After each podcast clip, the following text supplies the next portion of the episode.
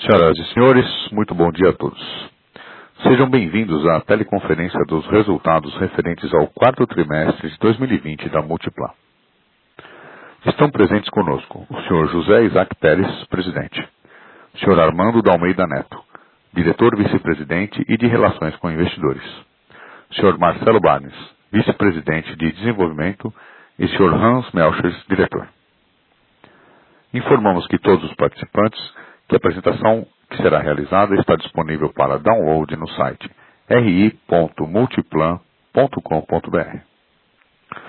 Informamos também que os participantes estarão apenas ouvindo a teleconferência durante a apresentação da empresa. Em seguida, iniciaremos a sessão de perguntas e respostas quando mais instruções serão fornecidas. Caso algum dos senhores necessite de alguma assistência durante a conferência, queiram, por favor, solicitar a ajuda de um operador digitando asterisco 02. Antes de prosseguir, gostaríamos de esclarecer que eventuais declarações que possam ser feitas durante essa teleconferência relativas às perspectivas de negócios da companhia, projeções e metas operacionais e financeiras constituem-se em crenças e premissas da diretoria da Multiplan, bem como em informações atualmente disponíveis para a companhia. Considerações futuras não são garantias de desempenho e envolvem riscos, incertezas e premissas. Estas se referem a eventos futuros e, portanto, dependem de circunstâncias que podem ou não ocorrer. Os investidores devem compreender que condições econômicas gerais, condições da indústria e outros fatores operacionais podem afetar os resultados futuros da empresa e podem conduzir a resultados que diferem materialmente daqueles expressos em tais considerações futuras. Esta teleconferência terá a duração de 60 minutos Após esse período, a área de relações com investidores estará à disposição no caso de eventuais dúvidas não terem sido respondidas. Agora, gostaria de passar a palavra ao Sr. José Isaac Pérez, presidente, que iniciará a apresentação.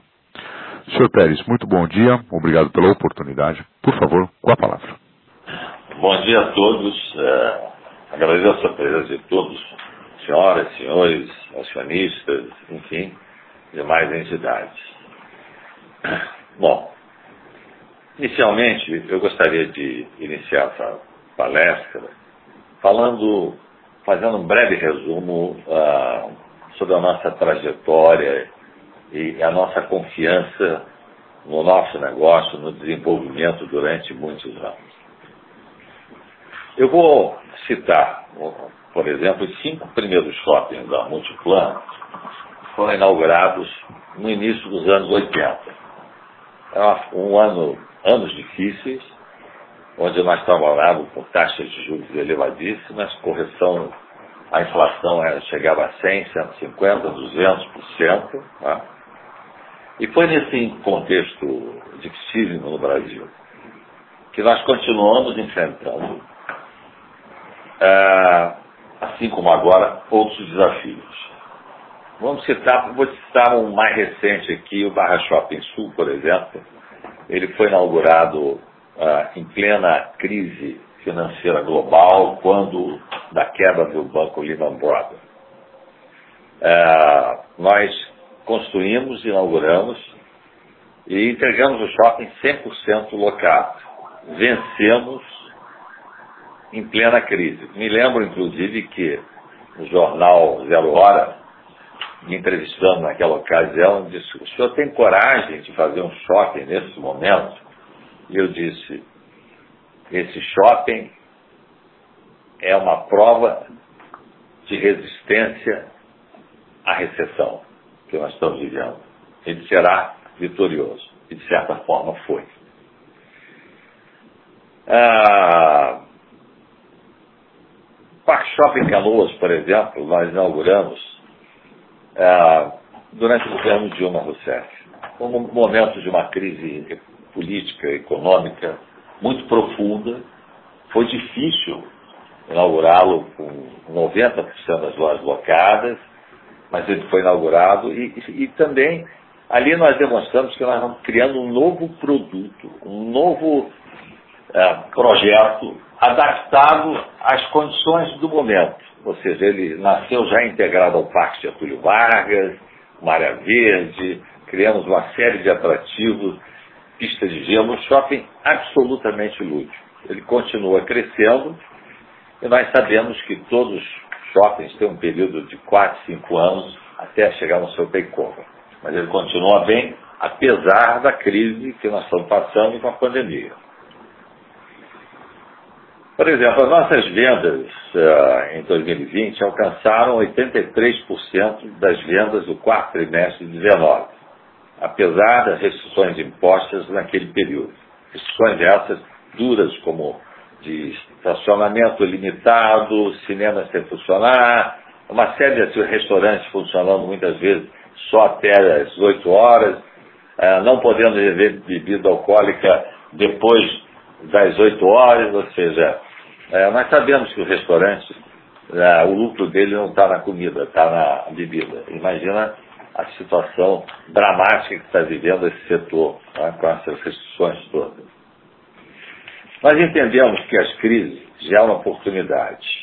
E tem sido em meio às crises que nós mais crescemos, nos adaptando a cada situação que se apresenta.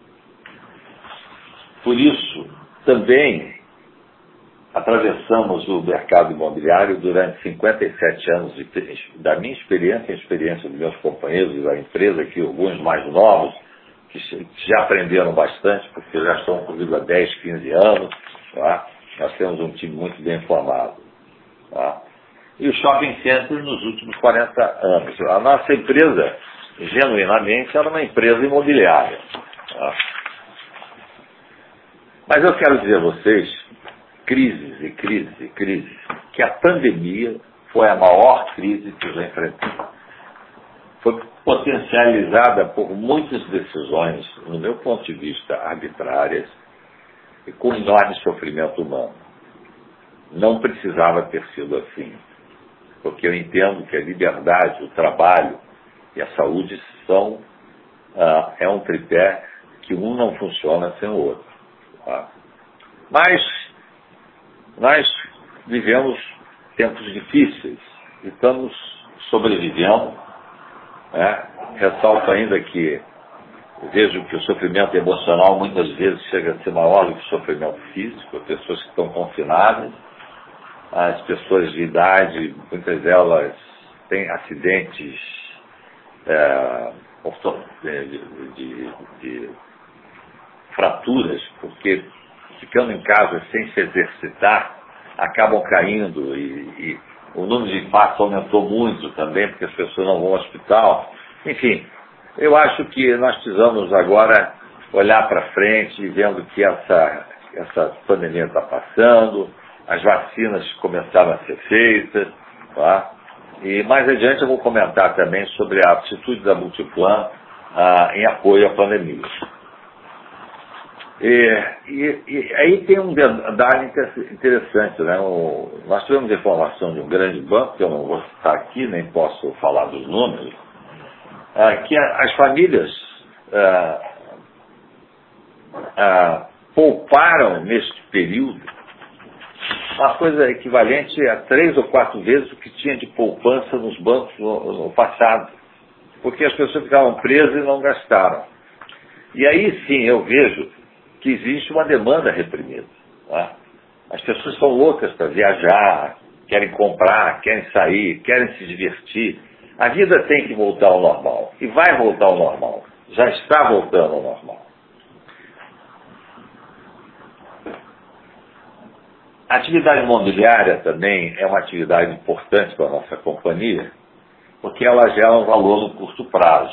Como nós tivemos a oportunidade de ver no, nesse ano que passou, a, com a venda do Diamond Tower, que teve um investimento de aproximadamente 266,8 milhões e foi vendida por 810 milhões, mesmo depois de já termos recebido em aluguéis praticamente o valor da, a, do investimento.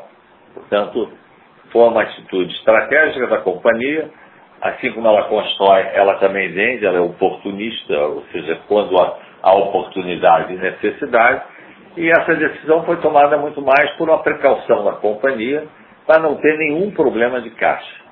Perfeito? Nós não precisamos ir a bancos, nada disso, para sobreviver. No entanto, nós fizemos um esforço de economia interna na companhia que melhorou muito os índices da companhia e que também, como os senhores vão ver, gerou um lucro fantástico no ano passado. Tá? Quer dizer, como é que no ano de crise a Multiplan se reinventa, sempre se reinventando. E por isso, nós tivemos no ano passado um lucro de aproximadamente um bilhão de reais. É, falando isso, é 900 e quanto, Armando? 64 milhões. 964 milhões. Vamos pagar dividendos lá, aos acionistas, muito maior do que pagamos nos anos passados. Aí vocês é um paradoxo, né? Em plena crise vocês fazem isso. Fazemos, fazemos sim. Consequência de uma estratégia bem, bem, bem estudada de desmobilizar uma parte mínima dos nossos ativos, gerando um grande resultado financeiro. Não. A companhia tem praticamente 900 e os quebrados aí, milhões de metros, mil metros quadrados de potencial construtivo nos terrenos contíguos dos nossos shoppings. Ó. Isso vai gerar, evidentemente, um caixa muito grande, porque nós agora ativamos o desenvolvimento da área imobiliária e, e portanto, será um ganho adicional no shopping. Mas nós continuamos fazendo shopping mas como os senhores vão ver mais adiante. Tá? Detalhe é que esses terrenos todos são pagos e quitados. Não precisam fazer nenhum investimento e cujo valor contado é muito baixo. Portanto, quando nós vendermos os projetos, nós vamos gerar um lucro grande. Tá? Mas é assim mesmo.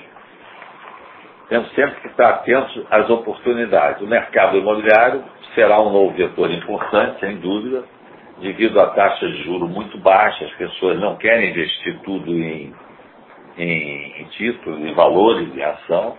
É, ainda ao sentimento da humanidade é que segurança é ter um imóvel, né? Então, acho que é, será um oportuno, porque as vendas serão muito mais facilitadas com a taxa de juros baixa. E agora, acabei de ler que o Banco Central não pretende aumentar a taxa de juros. Ou seja, é até o, em março. agora em março. Então foi um comentário interessante, porque a expectativa do mercado era toda que a taxa subir por causa da inflação e tal. Agora temos um Banco Central autônomo, né? que alegria, hein? Vamos comemorar. O Brasil está melhorando, viu? Os shoppings também valorizaram os nossos ativos imobiliários ao longo dos tempos, né? Por exemplo, Ribeirão Preto, aí vou dar um exemplo, quando adquiri a propriedade, era uma parte de uma fazenda de cana-de-açúcar. O meu consumidor mais próximo que eu tinha era o espantalho da fazenda. Porque ficava na divisa e tinha um espantalho, aí eu ficava olhando para aquele espantalho, construindo um shopping ali, dizendo, meu Deus do céu, devo ser maluco, né? Já tinham me chamado de maluco muitas vezes. Né? Mas para vocês terem ideia, eu comprei o, terreno na época, o pedaço da fazenda, a um real mais ou menos o metro quadrado. 30 anos depois, esse shopping já vai fazer 40 anos agora, ah, nós compramos uma área contígua pagando 3 mil reais o mesmo metro quadrado. Mas já não era fazenda. Já era uma área de grande desenvolvimento, porque os shoppings são a semente do desenvolvimento urbano. É? Assim como aconteceu na Barra da Tijuca, aconteceu ah, ah, em Belo Horizonte, é? enfim, depois eu posso comentar um pouco isso.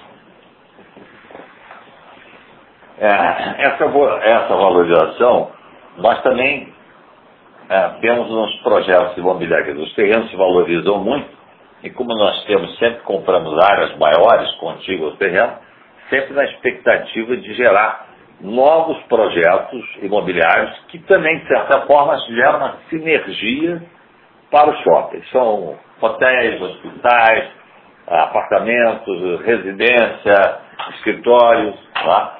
É, exemplo, Barra Shop Sul, quando nós fomos lá, aquilo era uma favela, nós desocupamos 600 casas, transferimos com uma vila construída, decente, boa, tá?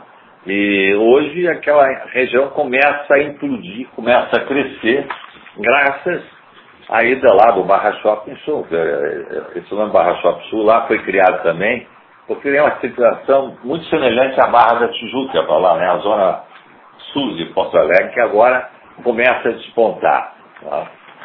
E lá é que nós vamos fazer esse empreendimento Golden Lake, que é um empreendimento avaliado em aproximadamente 3 bilhões de reais, mas que não vai ser feito da noite para o dia. É um projeto icônico, assim, muito parecido com o que nós temos aqui do Golden Green, né, que é reconhecido hoje no Brasil e até no mundo como um dos melhores condomínios fechados do país.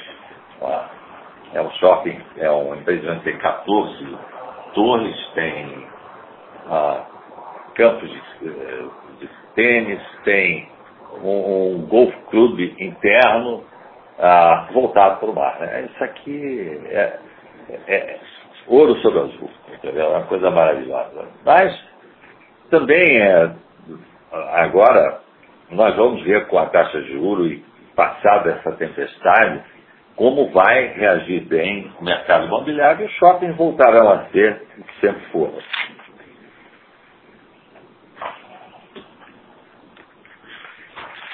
Muita gente pensa que a Multiplan é uma empresa de shopping, não é. Ela é genuinamente uma empresa imobiliária. Nasceu como tal, né, e no meio do caminho viu que tinha que investir em projetos de renda, porque naquela época, quando nós incorporávamos, nós comprávamos um terreno, incorporávamos, construímos, realizávamos lucro. Depois, para comprar o mesmo terreno, nem o capital investido, nem o lucro era suficiente, tamanho era a inflação. Então nós optamos o seguinte, nós não podemos mais comprar e vender. Nós temos que trabalhar ah, com imóveis de renda. E a primeira ideia que me apareceu na cabeça, eu já havia feito muitas galerias comerciais, centros comerciais, já vou fazer um shopping center para valer no Brasil, que minha primeira experiência foi em São Paulo, lá na Avenida Ibirapuera, o Shopping Center de Ibirapuera. Ainda era uma companhia minha chamada Veflan, e, e hoje é a Multiplan. Tá? Mas a, a, realidade é que a companhia ganhou muito com o shopping center e vai ganhar muito mais, porque nós temos comentários aqui para fazer sobre esse assunto. Tá?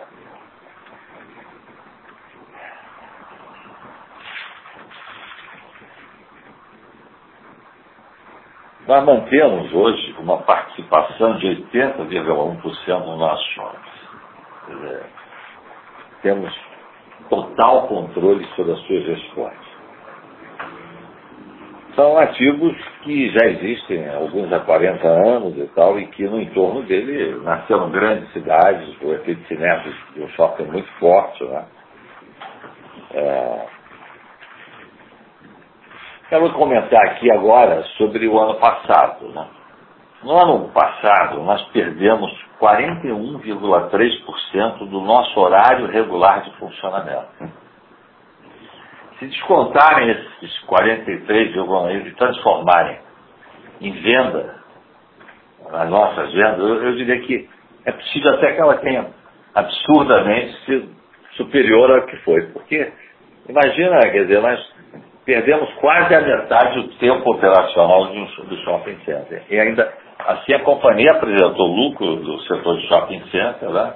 E isso também foi impulsionado pela venda da torre, mas ela foi, foi lucrativa. Não esquecendo que nós fizemos uma renúncia de cerca de 500 milhões em favor do lojista, para ajudá-los naquela crise, não cobramos nada, cobramos apenas meio aluguel. Meio condomínio, desculpe. Aluguel é zero, foi zero. Compramos meio condomínio. Até fomos criticados por alguns colegas, mas é uma atitude, nós sabemos que o lojista é um parceiro fundamental, indispensável para a nossa empresa. Né?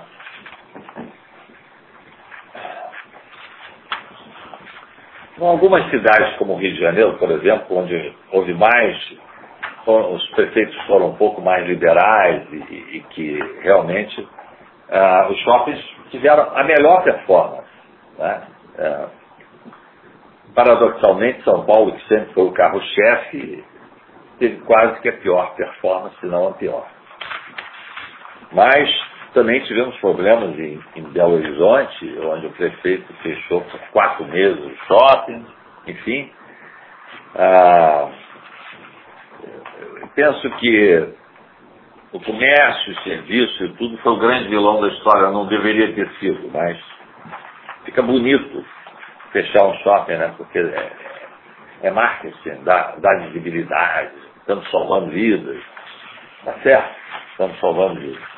Mas imagina os senhores que morreram no ano passado cerca de 1 milhão e 300 mil pessoas. Né? Quando nós falamos que morreram 200 mil pessoas de Covid, nós nem tocamos nesse 1 milhão e 100 mil pessoas que morreram indigentes na porta dos hospitais, sem recursos para comprar remédio, sem nenhum atendimento, entendeu? E as pessoas também que por pânico deixaram de ir aos hospitais e, infartaram em casa, porque tinham medo do contágio do Covid. É, o Covid foi uma história triste da humanidade que um dia será contada dentro da sua realidade. Muito bem, eu acho que eu estou me estendendo um pouco, vou tentar uh, falar aqui sobre um ponto. Nesse ano, nós reforçamos todos os cuidados com higienização e protocolos de segurança no nosso shopping. Testes de superfície realizados em todos os shoppings comprovam que não foram detectados vestígios do coronavírus. Em duas amostragens de pesquisa com 370 amostras coletadas no ano, todos os resultados foram negativos à presença do coronavírus. Outros 360 testes nós fizemos esse ano e também nada foi encontrado. Esses testes, para os senhores terem ideia, incluíam todas as superfícies do shopping, ar-condicionado, etc. Ou seja, não foi detectado vestígio de coronavírus nos corrimãos, nas mesas, nas cadeiras, nos dutos, nas grelhas, de ar-condicionado, nos banheiros, nos pisos. Incrivelmente nada. Tá? Isso mostra que, com o protocolo adotado pela Brace, pela nossa associação, e que nós também seguimos rigidamente, com testando temperatura, colocando álcool gel à disposição, higienizando o máximo lá, ah, eu posso dizer aos senhores que Segundo os infectologistas, o shopping center é o local público mais seguro para si, sob o ponto de vista da, do contágio. Né? Além disso, as pessoas passaram a andar com máscaras e andar à distância, as pessoas não entravam simultaneamente todas numa loja, uh, uma a uma. Isso tudo, evidentemente, foi uh, uma trava na nossa atividade que nós colaboramos no sentido de ajudar, evidentemente, o combate de uma grave pandemia.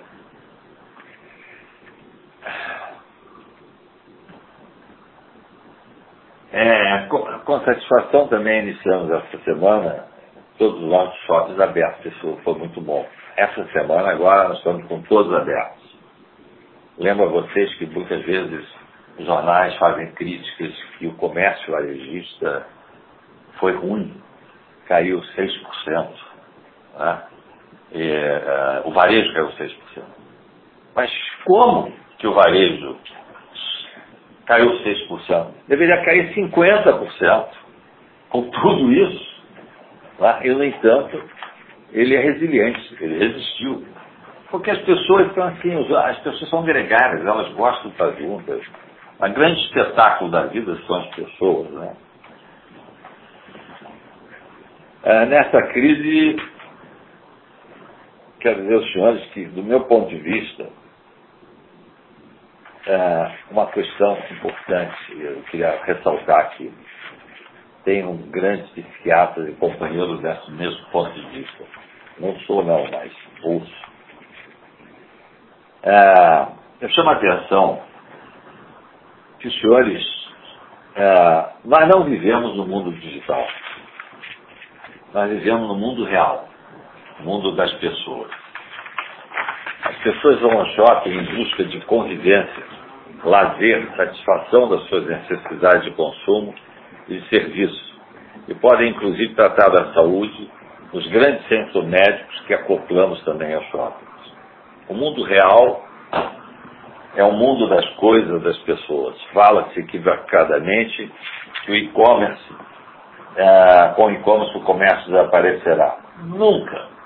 Ele existe desde que a humanidade existe e as grandes cidades todas foram criadas, muitas delas pelos persas, nos grandes centros abertos de comércio que existiam.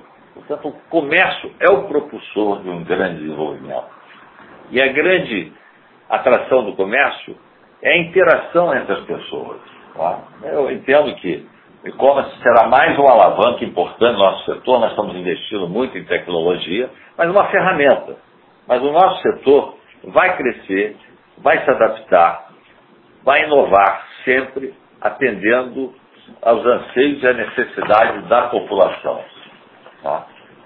Nós temos um centro médio aqui na Barra que faz 200 mil consultas mês, consultas e exames. Mês, estou falando. Tá? Atende, é, as pessoas vão muito agradavelmente porque a dor e o prazer são duas partes da moeda. Mas como ir ao shopping é agradável, as pessoas mais facilmente vão ao médico. Ah, vou ao shopping, mas depois vou dar um pulinho no médico. Então diminuiu muito a resistência de um médico. Isso ajuda também no ponto de vista da saúde.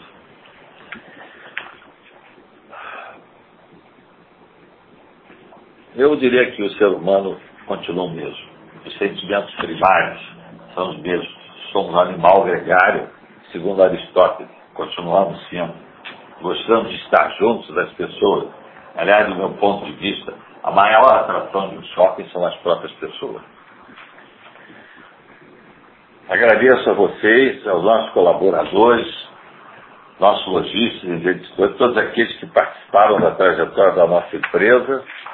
Agradeço muito a confiança ah, e tenho certeza que nós faremos tudo para que honrar essa confiança e trazer a vocês agora um novo vetor que se desenvolve também dentro da companhia ah, o setor imobiliário vai acrescentar novos e grandes resultados à companhia. Muito obrigado a todos vocês.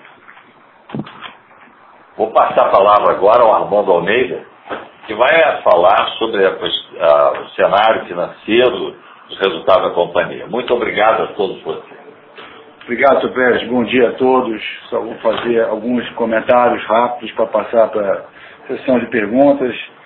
Primeiro, falando é, a satisfação de ver a forte e consistente recuperação operacional que foi apresentada no quarto trimestre. Vou destacar alguns pontos. O número de venda de aluguel, tráfego de veículo, todos eles apresentaram um forte crescimento, não só sobre o trimestre anterior, mas um consistente aumento mês a mês desde abril, resultando, apesar das todas as restrições, das inúmeras restrições e menor horário de funcionamento, que o Dr. Pérez acabou de comentar, em vendas de lojistas de 83,3% e aluguel de 97% quando comparado com o quarto trimestre de 2019. Como consequência do esforço e das diversas medidas tomadas para apoiar nossos lojistas, que inclusive o Topédio comentou, da, abrimos mão de mais de 500 milhões em, em receita de aluguel, nós reduzimos despesas condominiais e mantendo o custo de ocupação no trimestre em 11,6%, inalterado em relação a 2019, apesar da forte queda de vendas em consequência dos shoppings fechados. E beneficiada por essas medidas e esse resultado de custo de ocupação mais baixo, a inadimplência líquida também caiu. Ela foi de 5,8%, diminuindo fortemente desde os 16,3% de inadimplência que foi apresentado no segundo trimestre do ano se olhar do segundo para o terceiro trimestre, caiu de, de 16 para 7, agora de 7 para 5,8 no quarto trimestre. Importante também destacar o aumento da taxa de ocupação, foi de para 95,8, 50 pontos base mais altos do que o terceiro trimestre. E mais ainda, forte, acho que isso é um, é um bom sinal, é, um indicador precedente, que é a atividade comercial, que foi representado pelo giro de lojas, o turnover, que foi recorde, foi de 1,9% em todo o ABL só nesse trimestre. Ou seja, foram 117 lojas ou quase 15 mil, 14.921 metros quadrados negociados num único trimestre de novos lojistas. Com todo o desafio que já foi é, bem detalhado pelo Dr. Pérez, que nós enfrentamos no ano 2020, nós investimos no ano 827 milhões de reais, nós retornamos 270 milhões aos nossos acionistas via juros sobre capital próprio e recompramos é, 5 milhões de ações para a tesouraria. Então, só mostrando um pouco do uso do recurso da companhia. E é, eu vou já passar para a pergunta, mas eu só queria convidar vocês à leitura é, do nosso relatório de resultados, onde, buscando dar maior visibilidade de tantas perguntas que nós recebemos no dia a dia, nós colocamos um capítulo escrito pelo nosso time de inovação digital, está é, tá bem grande, estão chamando o nosso relatório até de, de relatório gordinho, né, porque estão com 60 páginas, mas 20 páginas são dedicadas à inovação digital, detalhando um pouco da nossa estratégia, como nós pensamos, e vai ser um prazer responder qualquer pergunta é, que vocês possam ter. Fizemos também um estudo sobre a, a omnicanalidade, importante, o papel do shopping center nessa, nessa distribuição, nessa venda é, omnichannel. É, acho que é muito importante destacar e por isso fizemos um breve estudo também. E tem é, é, várias páginas falando sobre é, ISD, sobre estratégia ambiental, governança e social, tema tão importante e relevante é, no dia de hoje tem muitos comentários, mas eu vou deixar para as perguntas, então vou agradecer aqui pela atenção, dedicação, interesse o tempo todo dos nossos investidores, analistas, jornalistas e todos que nos escutam nesse momento e passar para, para a sessão de perguntas. Muito obrigado. Muito bem. Senhores convidados, faremos então agora uma sessão de perguntas e respostas. É, gostaria de lembrar a todos que para fazer uma pergunta basta digitar asterisco 9 no seu telefone.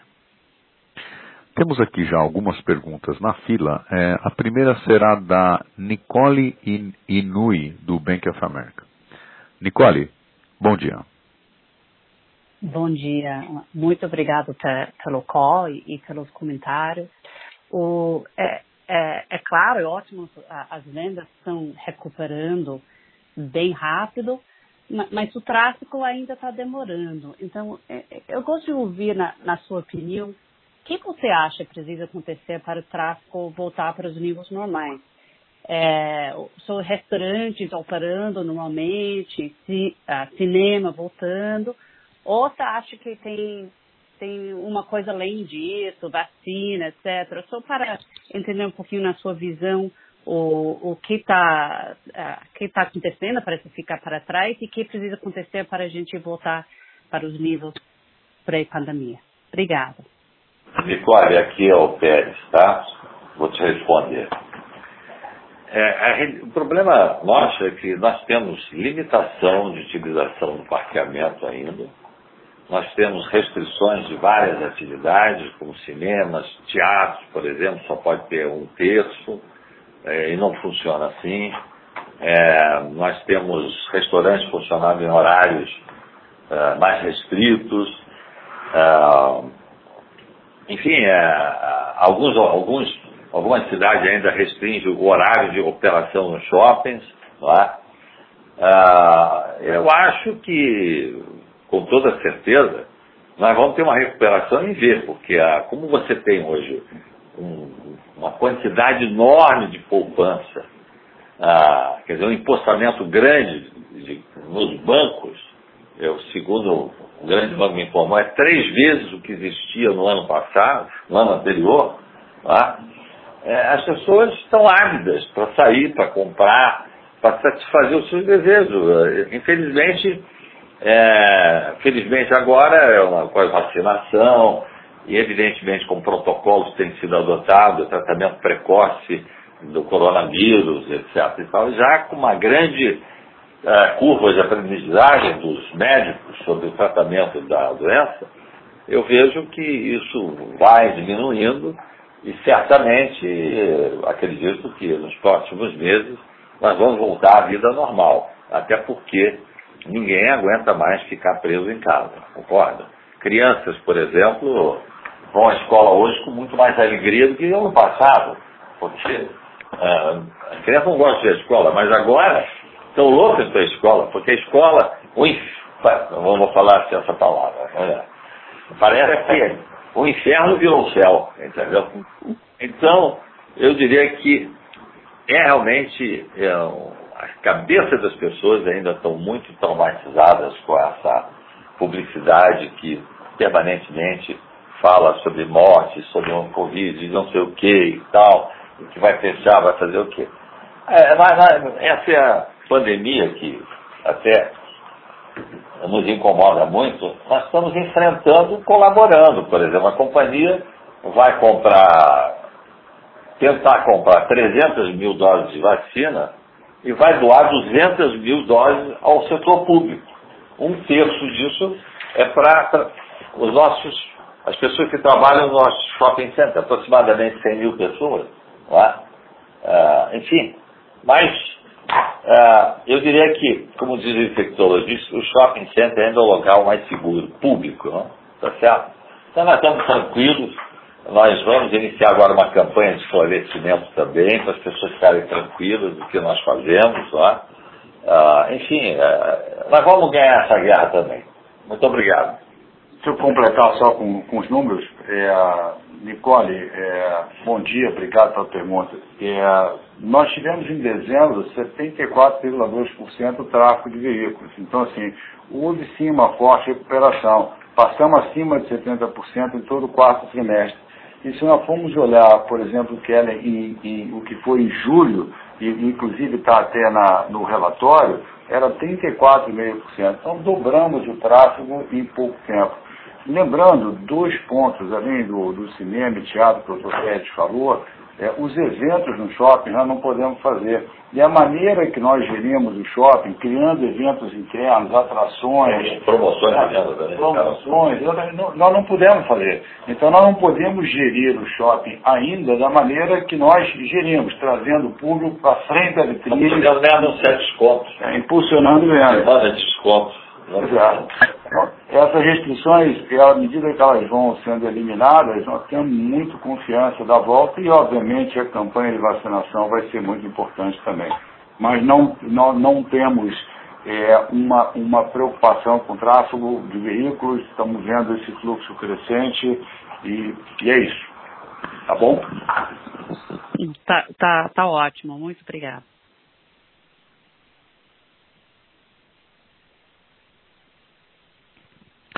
Muito bem.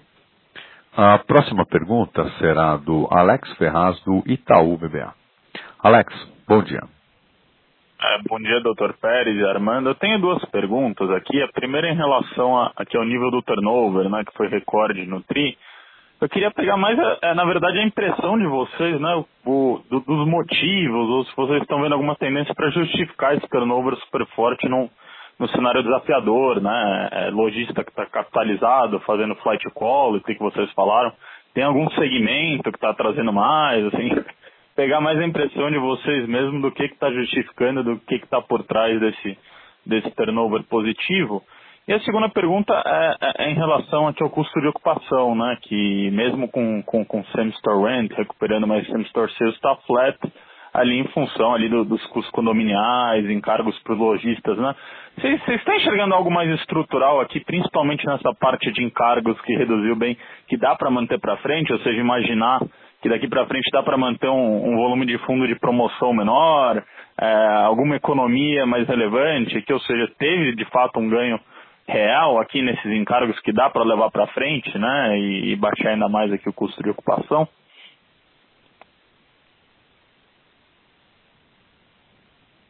Alex, aqui é o José Pérez, tá? Eu vou tentar responder. Olha, sob o ponto de vista desse turnover que você está falando, existe uma demanda reprimida enorme. As pessoas estão ávidas para sair de casa, para se encontrar, comprar. O shopping é um grande centro de convivência lá. Nós não temos hoje mais praças públicas, não, as pessoas não andam na calçada vendo loja até porque a pandemia, infelizmente, destruiu uma boa parte do comércio de rua, entendeu? Mas os shoppings sobreviveram. Nós até, inclusive, eh, temos hoje uma taxa de ocupação maior do que tínhamos em 19. Terminamos o ano com uma taxa de ocupação maior. Tá? E, do outro lado, quer dizer, é, é, essa questão que você pergunta sobre a, o cargo, o cargo, nós reduzimos sim, porque a crise nos obriga a se reinventar. E é na crise que a gente reinventa. Nós estamos nos reinventando, estamos adaptando os nossos shoppings, um novo sistema, estamos cortando despesas que às vezes não eram tão necessárias, estamos buscando maior nível de eficiência, inclusive investindo muito em energia, é? para que o custo da energia nos nossos shoppings seja muito menor. É? A nossa meta é um dia zerar o custo da energia elétrica no shopping. Você vai lá e não vai pagar energia elétrica. É isso. O Alex, Armando, complementando aqui o doutor Pérez, foi. Você teve uma mega loja que eu me recorde e muitas lojas satélites, muitas mesmo. Como o doutor Pérez mencionou, existe uma demanda reprimida de consumidores e os lojistas estão respondendo a isso. Né? É, é, toda crise também é uma oportunidade, é oportunidade de novas lojas, novos segmentos. Então, a maior parte foram lojas satélites. É, nós falamos um relatório sobre o conceito do flight quality, quer dizer, a gente vê certamente a busca por bons pontos. Nós temos notado muitos varejistas que estavam na rua querendo vir para o shopping por ter uma estrutura que o ajuda, o protege mais, é campanha de marketing, é, protocolo de, de, de higiene, é, segurança. Então a gente vê essa, essa maior busca é, é, constante aí. E, além disso, é, a gente tem, por exemplo, toda a questão de estratégia de, de integrar os lojistas a vendas digitais, é, você tem o, shopping como um grande hub ali de dar acesso ao consumidor, enfim, uma série de outras vantagens que a gente consegue dar ao lojista por estar no shopping. Na apresentação, nossa, na página 7, a gente tem alguns exemplos de benefícios que nós é, buscamos levar, estender ao lojista para isso. E encargo, o Dr. Pérez já comentou muito bem, e nós começamos o ano exatamente enfrentando esse, esse, esse momento mais difícil e reduzindo de novo encargos e fundos de promoção para ajudar o lojista a enfrentar e sair tão bem como saiu ali no ano passado, já nesse primeiro mês aí. Tá bom? Então, o que eu quero dizer é que eu acho que você, é, acho não, tenho confiança que a gente está perpetuando aqui um, uma despesa menor é, para o lojista. Nós estamos buscando todas as medidas que possam reduzir isso no médio prazo, ou permanecer no médio prazo. Perfeito, ficou bem claro.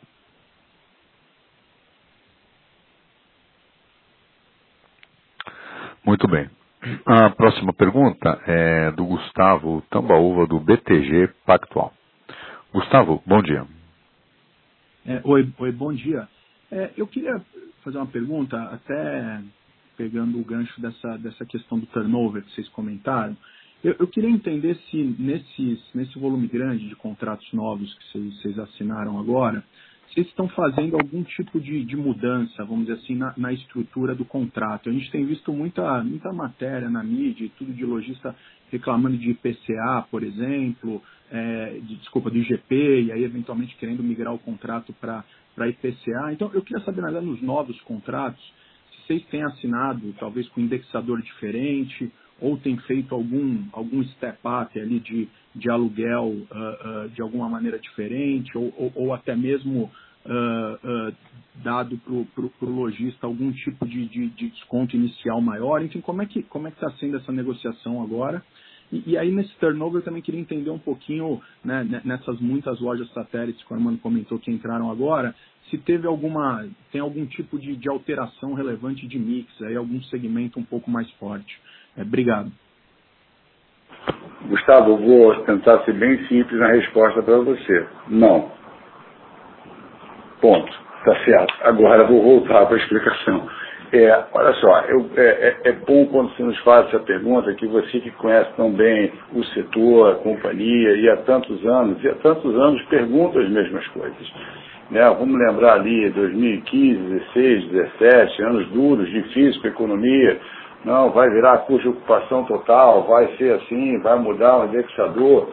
Né? É, vamos lembrar aqui quando o IGPs, estou né, falando aqui no nosso caso o DI, podia ser o M, os IGPs em geral eram deflação, eram negativos. E aí vinham as mesmas perguntas, então o contrato vai virar negativo, etc. Agora ficou mais positivo. A verdade, o que a gente tem que cuidar é cuidar de ter um bom ponto, uma boa rua de comércio, uma réplica da rua de comércio, que é o shopping center. Né? Então, até porque a rua não existe mais. Né? Exato, exato. A rua acabou, pô. Então, o que a gente tem que cuidar é para trazer o tráfego de volta, a pergunta da Nicole sobre o tráfego de veículos, sobre as pessoas vindo ao shopping, é trazer para que o shopping seja a solução do dia a dia delas tem a qualidade, a localização, esses fatores que são básicos, né, é, a lição número um de um, de um real estate, qualquer de real estate, né, localização, localização, localização, vale mais ainda agora. Tá e é isso que a gente tem que cuidar. E além disso, adicionar uma nova camada, que é a camada de vendas é, de, via internet, tá certo? Para adicionar ainda mais valor sobre a operação. Então, nesse novo, eu posso dizer para você que o contrato tem a mesma estrutura, Gustavo. Ele mantém as mesmas cláusulas, a mesma estrutura típica do contrato que nós praticamos há, há bastante tempo. Espero ter respondido. Faltou alguma coisa? Os nossos lojistas, Chico Santos, eu queria falar, Armando, sobre a empresa de logística do qual nós somos sócios, é? e que nós sabemos perfeitamente o que essa empresa entrega em em maior proporção, perfeito? É comida, é? é? remédio, é coisa mais quase que commodity. Né? Ninguém compra uma roupa, um casaco, uma luva, um sapato, um quadro, um, enfim. Experiência, né? É, é, o que é um produto fácil de identificar, as pessoas fazem. Agora, o brasileiro adora estar junto. Aqui nós somos um país tropical, diferente dos países nórdicos, são muito frios. E as pessoas são mais isoladas, elas se é, isolam mais, ficam mais em casa, entendeu? Não andam na rua. Mas aqui o brasileiro, isso é um país tropical, é um país do carnaval. Nós vamos mudar o brasileiro da noite para o dia? Não. Entendeu? A zorra vai continuar? Vai, pô. Porque isso aqui é o Brasil, carnaval, futebol, pô. Entendeu? É um país que, apesar das suas deficiências, tem um pouco alegre. O Brasil não é um povo triste, o Brasil é um povo alegre. Tá? Então é, a alegria é isso, é o contato com as pessoas. Mas eu estou mostrando que nós investimos em uma empresa técnica de, é, de, de logística para ajudar os nossos lojistas a, a, a entregarem as suas compras que são feitas pela internet. Elas estão presentes em quase todos os nossos shoppings. Estamos usando uma ferramenta tecnológica agora nova, ah, estamos investindo pesadamente em tecnologia, então que a tecnologia será mais uma ferramenta para o shopping center, entendeu? Assim como existem outras. E Gustavo, faltou um pontinho da sua pergunta, respondeu que entrou, olha, muitos restaurantes foram substituídos, muitos restaurantes fecharam durante a pandemia, melhor substituídos. por melhor. Exatamente, cooperações estão tendo tremendo sucesso, fazendo mais tráfego, vendendo muitos casos acima do que vendiam no ano passado. Lojas satélites muito variadas e a gente tem visto uma demanda muito grande para o espaço de lojas online querendo estar presencial no shopping né, querendo ter exatamente essa experiência. E a gente tem visto uma, uma demanda de umas que já estão no shopping querendo mais espaço e outras que querem ser novos entrantes no Um detalhe importante, Armando, você comentar sobre o Village Mall. Aqui no. Parece que ele no trimestre passado, né? Superou em venda o ano de 19. Mesmo com as restrições. Nós temos um shopping aqui, Village Mall, que cresceu, não sei, 8 ou 9%, acima do que aconteceu em 19, quando 19, o shopping funcionava plenamente sem restrições, não havia o fantasma do Covid. Sem teatro, sem cinema. Sem teatro, sem cinema. Tantas operações funcionando. Ah, os shoppings de qualidade certamente vão ganhar muito pós-pandemia. Entendeu? É, é, isso mesmo. Foi, a venda dele foi 108% do que foi no 2019. Fantástico. Com, com menos. Exato. É fantástico. Gustavo, respondemos você? Não, ficou claro sim. Obrigado, Armando. Obrigado, terceiro. Muito bem. É, na sequência, teremos conosco o André Mazini, do Citibank. André, bom dia. Olá, bom dia, doutor Pérez Armando, obrigado pelo call. É, a primeira pergunta é sobre uma notícia que saiu na mídia no, começo desse ano, né, falando que uma, uma loja, uma grife de fast fashion, está, iria fechar é, nove lojas com vocês é, agora no começo de 21. E eu li isso, eu lembrei quando a FINAC fechou lá atrás, também teve muita discussão, muito medo, e naquela época da FINAC vocês conseguiram satelizar bem aquele que era um espaço até maior, provavelmente, do que essa loja de fast fashion, e exatamente, provavelmente aumentar o aluguel por metro quadrado, porque vocês satelizaram, né? Então, como é que está o processo de substituição é, dessas lojas em particular? A gente olhou o quarto TRI e o, e o churn foi, foi muito bom, né? 15 mil metros locados ali, de, de troca de, de, de inquilino, maior do ano. É, mas, assim, gente sabe que o primeiro TRI teve fechamento de novo, né? Então, não sei se essa figura e esse, essa dinâmica mudou um pouquinho no primeiro TRI? Essa é a primeira pergunta. E a segunda é sobre é, uma frase que vocês colocaram que eu achei bem interessante, é, que o take rate é o novo aluguel, e vocês comparam que, de fato, o take rate médio que tem por aí pelo e-commerce é 20%, e cuja ocupação de vocês é bem menor que isso, é 11,6% no, nesse TRI agora. Então, se essa comparação, ela, enfim, vai fazer sentido para frente também, vocês não vão assim, cobrar muito mais do que é vendido pelo multi. De fato, o multi é para melhorar a preposição de valor de, de, ter uma loja física, porque a pessoa vai ter a física, vai ter online também, vai conseguir vender por esse novo canal, sem pagar nada a mais por ele. E, e de fato, enfim, fica mais barato, entre aspas, vender pelo shopping do que vender pela internet. Né? Essas são as duas perguntas. Obrigado.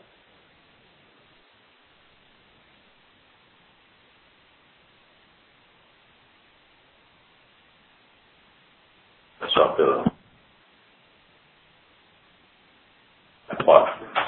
Olha, vou responder a você sobre o caso Forever. A Forever foi uma loja que iniciou conosco, nós demos grande apoio a ela, investimos, porque era uma coisa, uma novidade, uma loja diferente, um tipo de roupa muito casual, muito barata, muito prática, mas ela não prosperou. Ela não prosperou.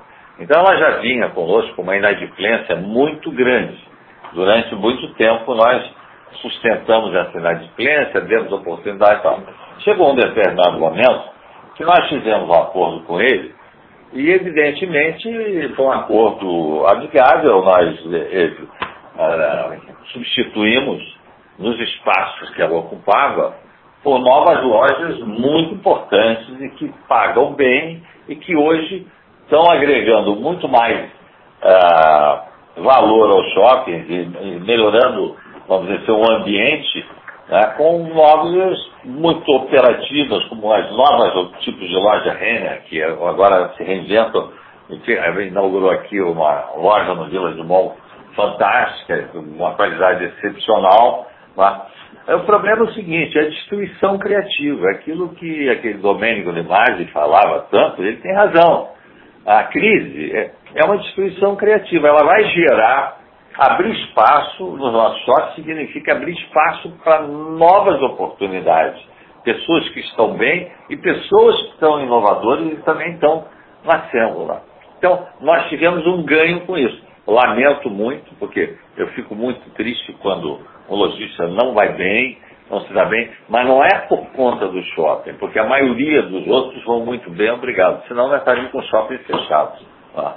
Então, eu diria que esse é um processo natural, é um processo de, de renovação que Nós, membros humanos, temos dentro do nosso corpo um processo de renovação, de reconstrução das células. Etc. Aí a vida é assim. Dizer, o lojista não deixa de ser uma célula também da sociedade, e quando ela não vai bem, ela começa a ir mal, evidentemente ela perde o público e aí fica em dificuldade. A gente tem um lema aqui na nossa empresa, viu? Nós podemos perder dinheiro, mas nunca perder o público. Nunca perder a confiança do consumidor. Tá? Isso é que é fundamental. Tá certo? Não sei se respondi, mas o Armando responde as outras perguntas. Muito obrigado. É, e, e, e André, é, nós damos muito valor aqui ao, ao ponto, né? O que, que, a gente pode fazer com o ponto. Então, acho que isso é muito importante. Nós, apesar de ter uma taxa de ocupação é, um pouco mais baixa do que o passado recente, antes de pandemia, mas nós damos muito valor à operação, o que, que nós vamos colocar ali. Então, muitas vezes, é, nós não vamos é, é, é hesitar em ter que fazer um turnover maior, buscar novas operações, novas soluções, que para nós, como o doutor Pérez até colocou, é uma oportunidade, uma oportunidade de fazer o shopping melhor.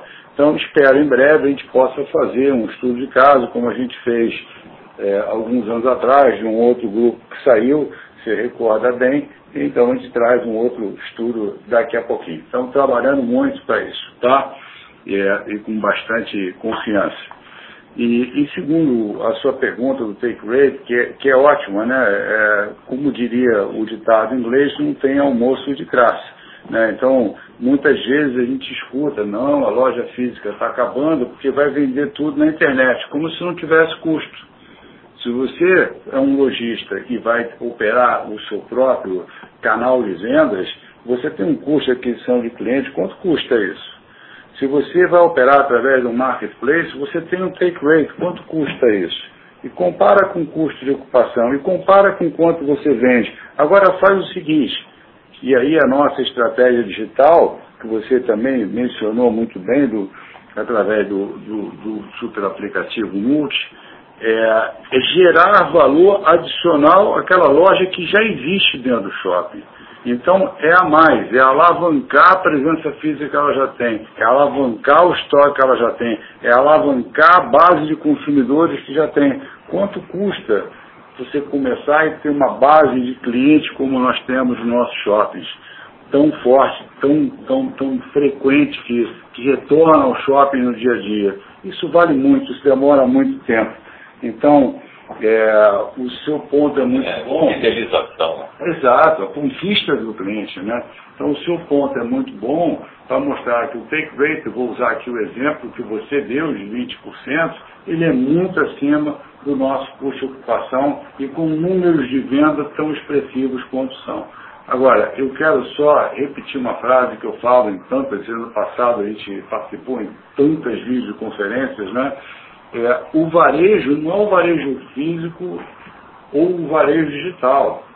É e o varejo digital. Esse é o varejo. É como o consumidor quer interagir naquele momento por necessidade, por conveniência, e é isso que nós temos que atender.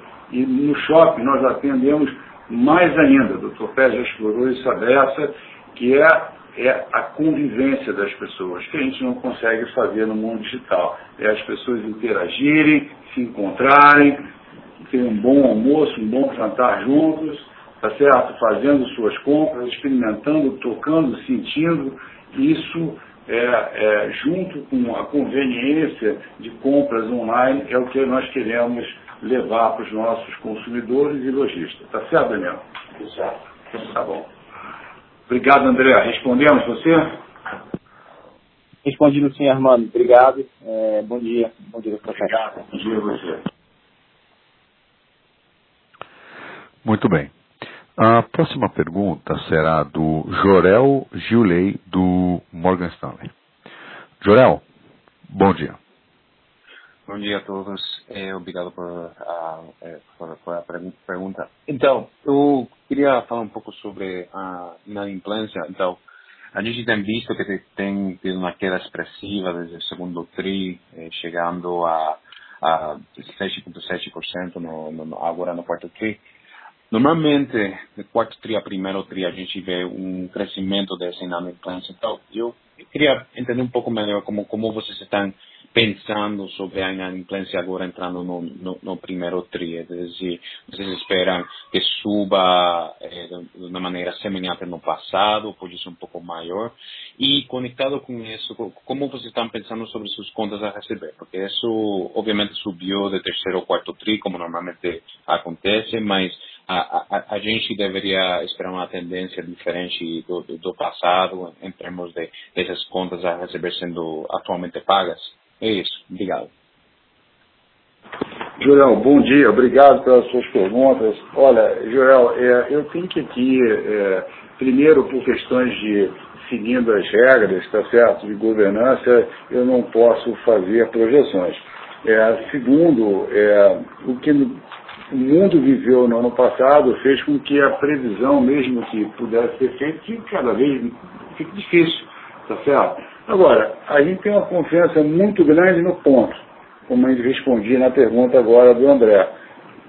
O valor do ponto, o valor de deixar uma loja inadimplente num bom ponto, tá certo? É, é bem diferente se você estiver num lugar que tem uma vacância enorme, que vão deixar você lá. E o exemplo que foi feito até dessa cadeia que saiu de fast shop mostra bem isso, o valor do ponto e então o risco da inadimplência prolongada.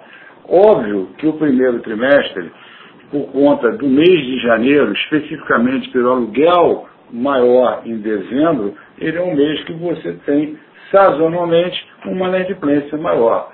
Esse mês de janeiro que passou, ele foi atípico, porque além da inadimplência, nós tivemos uma série de restrições a operações em várias cidades.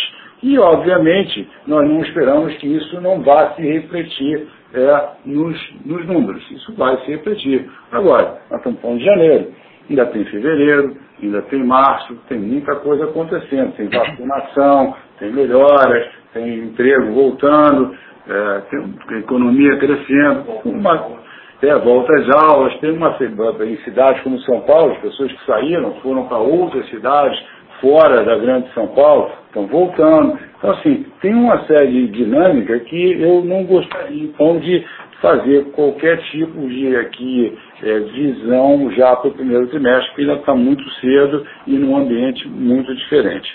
Em relação à conta a receber, eu quero só esclarecer que nós não mudamos a maneira de cobrar. Nós temos repetido essa, essa, essa mesma frase a cada reunião dessa trimestral. Nós continuamos cobrando os boletos para vencimento é, logo nos dias seguintes ao mês é, é, é, de cobrança. Né? Então, assim, o boleto de janeiro vence no dia 5, dia 10, dia 15 de fevereiro, não estão sendo diferidos. Então, o crescimento do conto receber, ele se deve basicamente por, primariamente, pelo aumento da cobrança de aluguel ele tem crescido, nós temos cobrado mais a cada mês, e dois, obviamente, por uma inadimplência maior que tem. Né? Tá, muito bom. Obrigado. Obrigado você, Joel. Olha, estão me dizendo aqui, peço desculpas que eu falei fast shop em algum momento, então eu falei errado. Era, estamos falando a fast fashion, foi o que eu quis dizer, é a pergunta do André. Perdão pela minha, pelo meu erro. Muito bem. É, a próxima pergunta será do Pedro Rasnal, do Credit Suisse. Pedro, bom dia.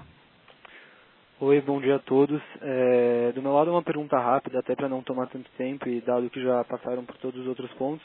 O que eu queria saber é se vocês têm algum update em relação ao Golden, ao Golden Lake. Então, tanto assim, se a expectativa de lançamento continua a mesma ou até, assim, que fase de aprovação que está. É, do meu lado era só isso mesmo.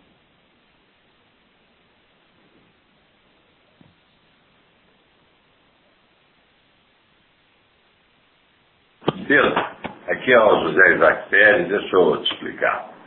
É, nós já estamos construindo, fazendo todo o processo de urbanização. Se você for lá, você vai encontrar as máquinas funcionando.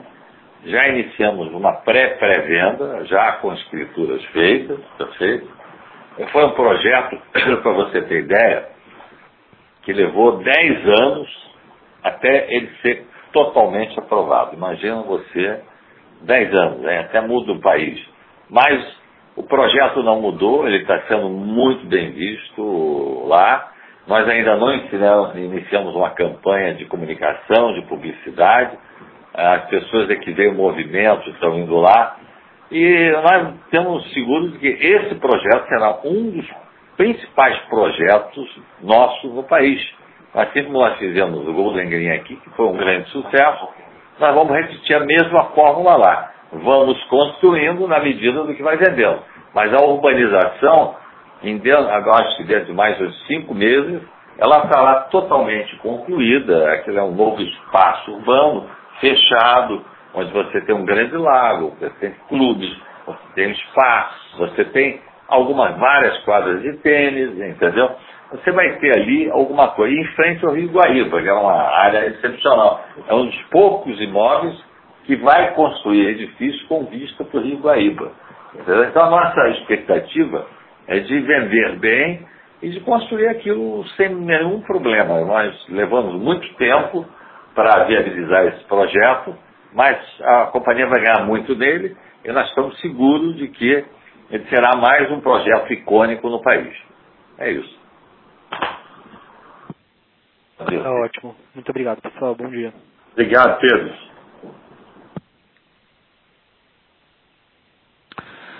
Muito bem. Conosco agora a Fanny Orengle, do Banco Santander. Fanny, bom dia. Oi, bom dia a todos. Bom dia, seu Pérez. Bom dia, Armando. É, tudo bom? Parabéns pelos resultados. E eu queria fazer duas perguntas. Primeiro é com relação à comercialização de Jacarepaguá. Como vocês estão vendo, qual percentual da BL já foi locado e como é que está a demanda pelo projeto. E segundo, se vocês podiam explicar para a gente um pouquinho é, a questão da, do aumento da despesa de sede, que a gente viu agora no quarto trimestre, eu entendo que está relacionado à falta de provisionamento de bônus ao longo do ano. É, e se vocês pudessem passar um pouquinho do outlook para essa linha é, para o próximo ano, né? quer dizer, na verdade, para agora, para 2021, né? Obrigada. Tony, bom dia. É, boa tarde, aliás. É. Obrigado pelas perguntas. Primeiro, em relação à comercialização de Jacarepaguá, nós estamos aqui próximo a 75% do ABL locado. É, lembrando que durante um período a atividade comercial ficou, ficou praticamente paralisada né, e começou a retornar ali a partir do segundo semestre e como mencionei, nós vimos no final do ano uma atividade muito grande. Então isso é muito positivo.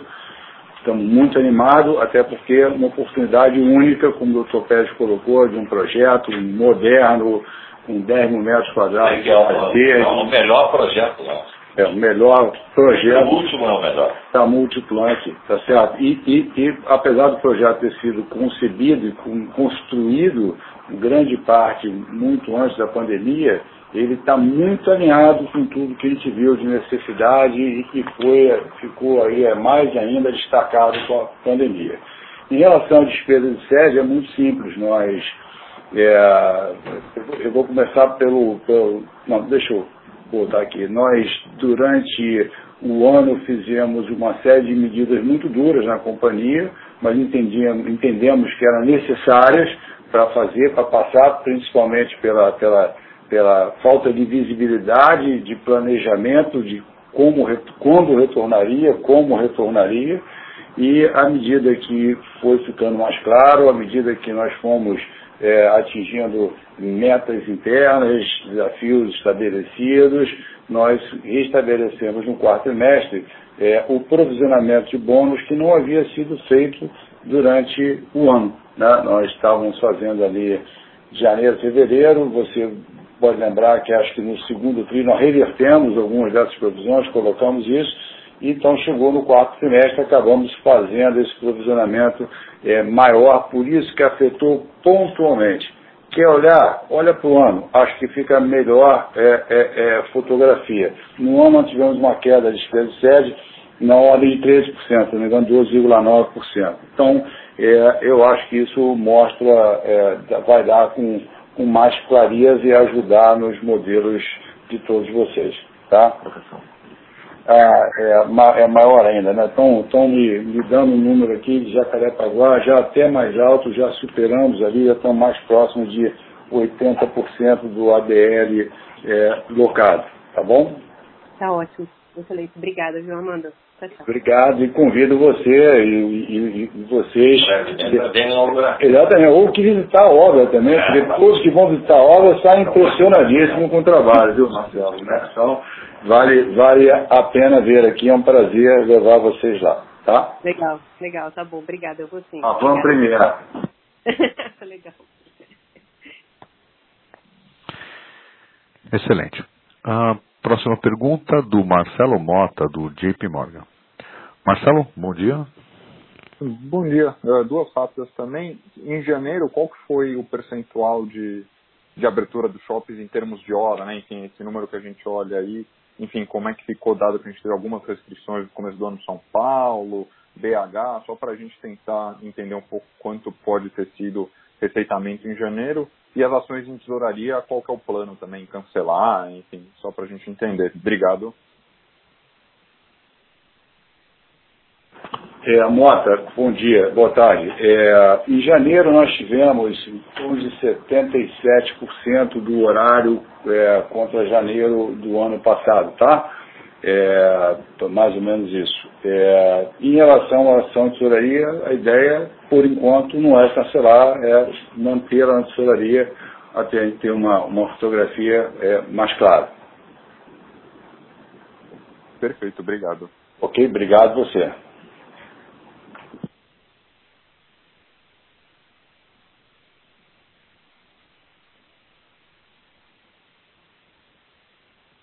Muito bem. Na sequência, teremos uma pergunta é, enviada por webcast. Uh, a pergunta é da Bethany Jones, da Aberdeen. Vocês poderiam dar uma cor a respeito do valor investido nas, nas iniciativas digitais em 2020? E qual a expectativa desse investimento para os próximos dois ou três anos? Pergunta enviada por Bethany Jones, da Aberdeen. Bethany, é, muito obrigado pela sua pergunta.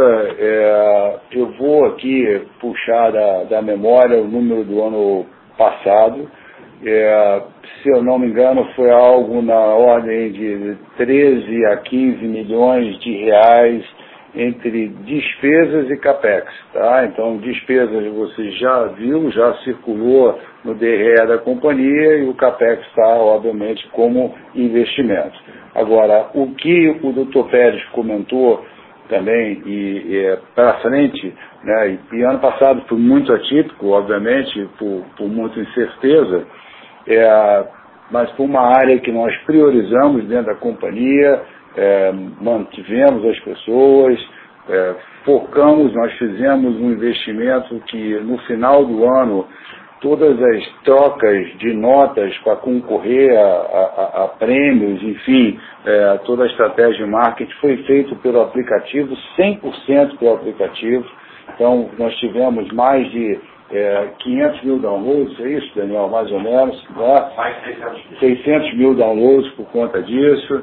É, e agora, nesse ano de 2021 e para frente, nós vamos investir mais. Eu, infelizmente, por questão é, de governança, não, não, não vou divulgar aqui é, uma projeção de números, mas a nossa intenção é dar um foco muito grande e poder, como disse, é, trazer essa camada de varejo que a gente não participava alguns anos atrás, participando, mas mais do que isso, para trazer a conveniência para o lojista, desculpa, trazer um valor adicional para o lojista, né, alavancar a loja física e trazer a conveniência para o consumidor, trazer uma série de serviços é, para o consumidor via o aplicativo que vai, enfim, facilitar a vida do consumidor, dando a eles é, novas opções. E fizemos também, é, obviamente, investimento na Delivery Center, é, tiveram é, dois aumentos de capital, se não me engano, que nós reportamos no ano passado e que nós participamos. É, no primeiro deles, nós colocamos em torno de 19 milhões, e no segundo, não, no segundo foi 19 milhões, e no primeiro foi em torno de 25 milhões, se eu, se eu, eu tô, estou aqui tentando me lembrar dos números de cabeça, mas algo assim, e, e nós temos comunicados, temos informações da companhia informando os valores. É, isso foi para apoiar o plano de crescimento, consolidação e desenvolvimento da Delivery Center e ambos ocorreram é, no ano passado. E, espero ter respondido a sua pergunta e, e obrigado, Beto.